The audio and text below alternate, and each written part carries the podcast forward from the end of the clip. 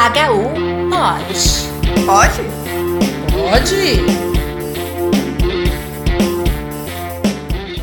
Olá! Estamos começando mais um episódio do podcast de pediatria do Hospital Universitário da Universidade de São Paulo. Eu sou Lia, residente de pediatria da USP, junto com a Mariana e a Maria Beatriz. E hoje nós vamos falar um pouco sobre o uso da radiografia de tórax nos quadros de pneumonia em pediatria. Que tal começar por um caso clínico muito comum na nossa prática? Paciente Enzo, 5 anos. Há três dias com febre aferida de 39,5 e tosse com secreção amarelada. Ao exame físico, o paciente se encontra em regular estado geral, febril com temperatura de 38, com frequência respiratória de 42, saturação de 92 em ar ambiente, tiragem subdiafragmática, intercostal e de fúrcula moderadas. Na ausculta pulmonar, apresenta murmúrios vesiculares bilateralmente, porém reduzidos em base pulmonar esquerda, com estertores crepitantes. Vamos supor que fizemos todo o manejo inicial do paciente, e pelo quadro de hipoxemia associado a uma ausculta pulmonar bem localizada, nós solicitamos uma radiografia de tórax posterior anterior e em perfil. E aí, para nossa surpresa, o raio-x veio normal, sem sinal algum de pneumonia. E agora? Se não tem imagem, então não é pneumonia? Devemos tratar com antibiótico? Bom, vamos tentar responder a essas e outras perguntas nesse podcast. A Bia vai responder para a gente, então, a primeira pergunta. Quando solicitar raio-x de tórax para o diagnóstico de pneumonia? Bom, a primeira coisa que a gente tem que ter em mente é que o diagnóstico de pneumonia é essencialmente clínico. Mas é muito comum que a radiografia de tórax seja solicitada assim que se levanta a hipótese de uma pneumonia. Diversos estudos já mostraram pra gente que há uma variação muito grande da interpretação do raio-x de tórax entre os médicos, né? A concordância entre dois médicos treinados é apenas de 48%. Acreditam? Pois é, Bia. Além do raio-x, não permite distinguir o quadro bacteriano do viral e também não tem uma boa acurácia para prever a evolução clínica da doença. Mas então, está errado pedir raio-x de tórax para o diagnóstico da pneumonia? Não, errado não tá. Mas é importante que a gente saiba indicar bem a utilização e saiba como o exame vai afetar nossa conduta. Os guidelines mais recentes, inclusive o da Sociedade Brasileira de Pediatria, recomendam que o raio-x de tórax não deve ser realizado de rotina para o diagnóstico de pneumonia em crianças que não tenham sinal de gravidade e que não necessitem de internação. A recomendação é realizar o raio-x em crianças com esses sinais, como hipoxemia, desconforto respiratório e que vão necessitar de uma internação hospitalar. Quando há uma dúvida diagnóstica, também é uma boa indicação, além da falha do tratamento em 48 a 72 horas ou piora progressiva. E quando começamos a pensar se tem complicações como empiema, pneumotórax ou escavação, ele é imprescindível. Bom, então no caso do Enzo, uma criança com hipoxemia e desconforto respiratório, a gente não só podia, como devia pedir o raio-x de tórax, certo? Mas Mari, como é que a gente sabe sobre a correlação da clínica com a, com a imagem radiológica? Então, Lia, na ausculta pulmonar do Enzo, a gente ouviu estertores crepitantes localizados e a gente esperava encontrar uma consolidação ou uma opacidade na base esquerda no raio-x de tórax, certo? Mas tudo bem se a gente não tiver sempre essa associação clara entre os achados clínicos e radiológicos. Um estudo de corte prospectivo realizado com 510 crianças nos Estados Unidos identificou como achados clínicos mais associados com infiltrados pulmonares. Em maiores de um ano, a frequência respiratória é superior a 50 e a saturação menor que 96. E nos menores de um ano, o batimento de asa nasal era o mais encontrado. Outro estudo duplo cego, randomizado, controlado, prospectivo paquistanês realizou 1.848 raios-x de tórax em crianças diagnosticadas com pneumonia não graves e tratadas com antibiótico. Neste estudo, dentre os pacientes que tinham imagem de pneumonia, 96% tinham febre, 99% tosse e 89% dificuldade para respirar. E entre os que não tiveram pneumonia no raio-x, 94% tiveram febre, 99% tiveram tosse e 91% tiveram dificuldade para respirar. Muito semelhante, não é?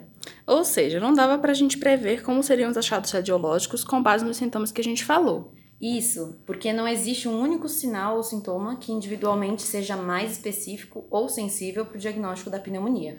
De acordo com a literatura atual, a hipoxemia e o desconforto respiratório são os sinais mais associados à pneumonia no raio-x, enquanto a taquipneia não aumenta a probabilidade de ser pneumonia, mas a ausência de taquipneia reduz muito a sua probabilidade. Pois é, Mari. Nos menores de 3 anos, a taquipneia acima de 50 e ou tiragens tem um valor preditivo positivo de 45% para consolidação no raio-x e um valor preditivo negativo de 83%. Já nos maiores de 3 anos, esses sinais não foram sensíveis, diferentemente dos estertores crepitantes e da respiração brônquica, que apresentam uma sensibilidade de 75% e especificidade de 57%.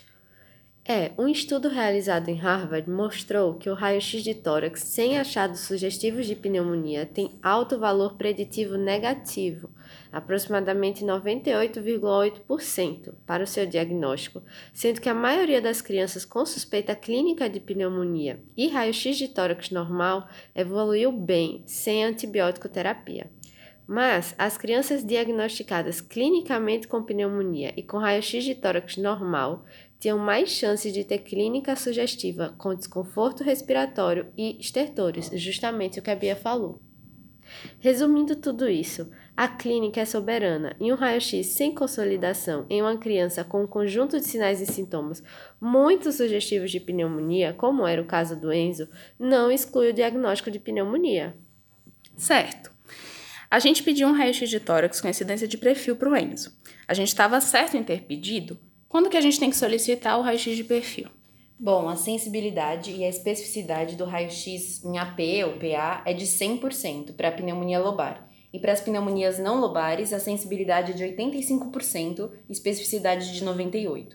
Ou seja, na grande maioria das vezes, só com o raio-x AP ou PA, a gente já diagnostica a pneumonia, sem necessitar de um perfil.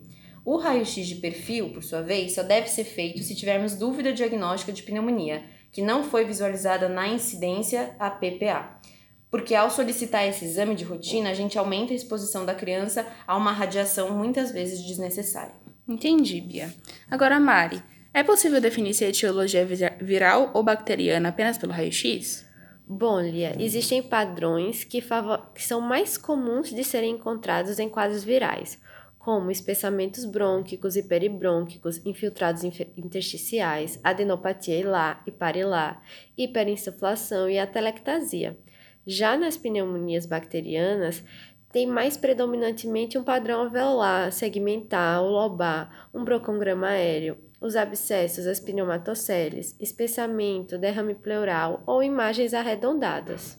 Mas, Mari, é bem verdade que nas últimas décadas surgiram na literatura artigos que contestam a utilidade da radiologia no diagnóstico diferencial entre os processos virais e bacterianos.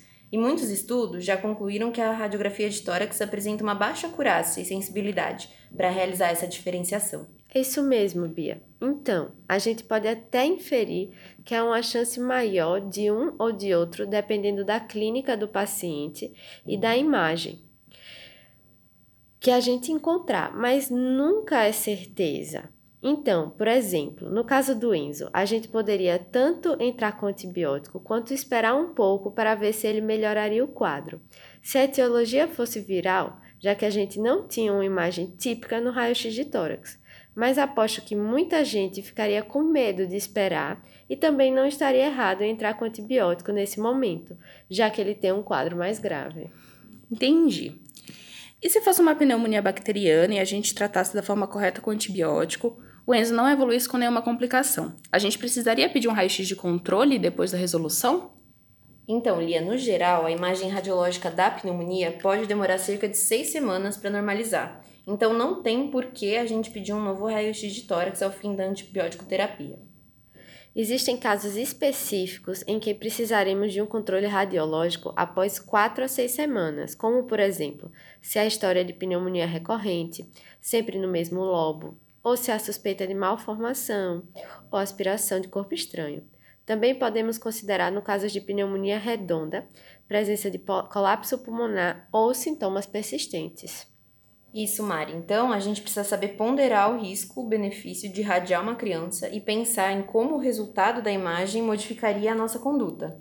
No caso do Enzo, uma criança previamente rígida não precisaria de um novo exame para controle radiológico. Legal. Então, gente, vamos resumir a nossa discussão de hoje? A gente viu que o raio-x de tórax não deve ser considerado de rotina para as crianças com suspeita de pneumonia da comunidade. É, vimos também que as crianças com sinais e sintomas de pneumonia, que não serão internadas, não devem realizar raio-x de tórax a princípio. E o raio-x de tórax com incidência perfil não deve ser realizado de rotina também.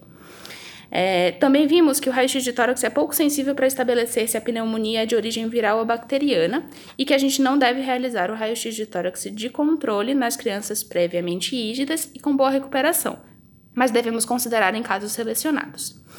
As referências que nós usamos estão disponíveis para vocês consultarem. Muito obrigada pela atenção e até uma próxima. Até a próxima. Tchau, tchau. HU pode. Pode? Pode.